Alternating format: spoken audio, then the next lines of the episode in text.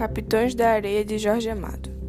O livro fala de alguns meninos moradores de rua que, para sobreviver, roubam.